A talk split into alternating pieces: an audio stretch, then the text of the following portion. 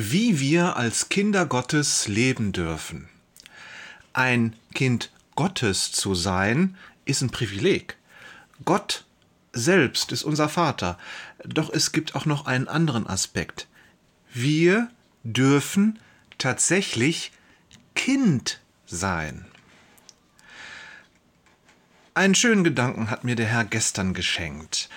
Die Bibel spricht davon, dass wir Kinder Gottes werden, wenn wir im Glauben mit Jesus Christus verbunden sind.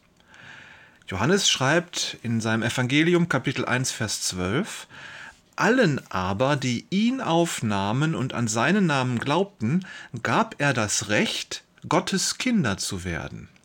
Das ist ein großes Vorrecht. Das ist nichts, was von selbst irgendwie passiert oder etwas, das wir selbst beeinflussen könnten.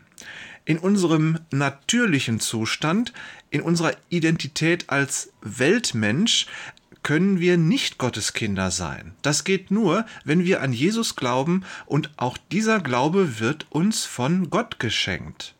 Alles stammt von ihm.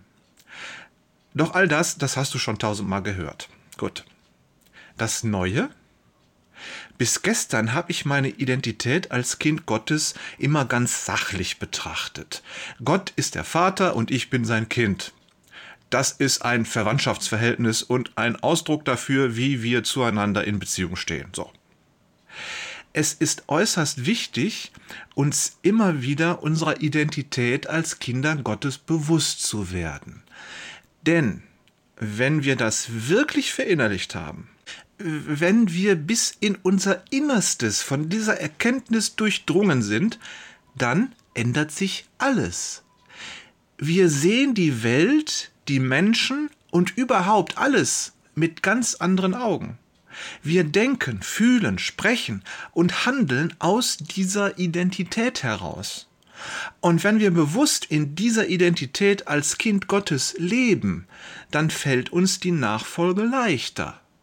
Oder besser gesagt, die Jüngerschaft wird natürlicher, da sie Teil unseres Seins ist. Gestern wurde mir klar, dass unser Kindsein uns auch trösten kann. Was meine ich damit? Schauen wir uns an, was Kinder sind. Sie sind vollwertige Menschen mit allem, was dazugehört, aber sie sind noch keine Erwachsenen. Alles ist in ihnen angelegt, alles ist da, aber ihr Wesen hat sich noch nicht völlig entfaltet. Sie müssen noch viel lernen und sich entwickeln und so. Sie machen Fortschritte im Größerwerden, im Verstehen und im Begreifen.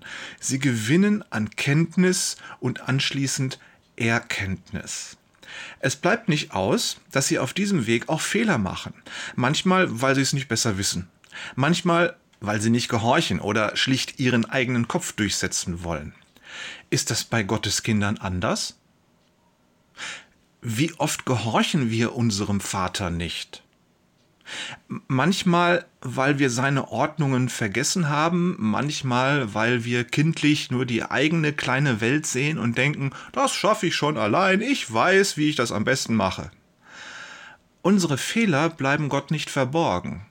Mit Aufmerksamkeit und Liebe hat er uns im Blick. Wir machen uns gar keine Vorstellung davon, wie oft er vor uns den Weg frei macht oder hinter uns aufräumt, wenn wir mit ungeschickten Schritten durch unser Leben stapfen. Wie oft er liebevoll leitet, bewahrt und beschützt. Mich tröstet, dass wir auch in dieser Hinsicht Kinder sein dürfen und dass es natürlich ist, wenn wir wie ein Kind hinfallen, wenn wir uns stoßen, wenn wir bisweilen unartig sind oder nicht gehorchen. So sind Kinder eben. Und trotzdem sind sie geliebt.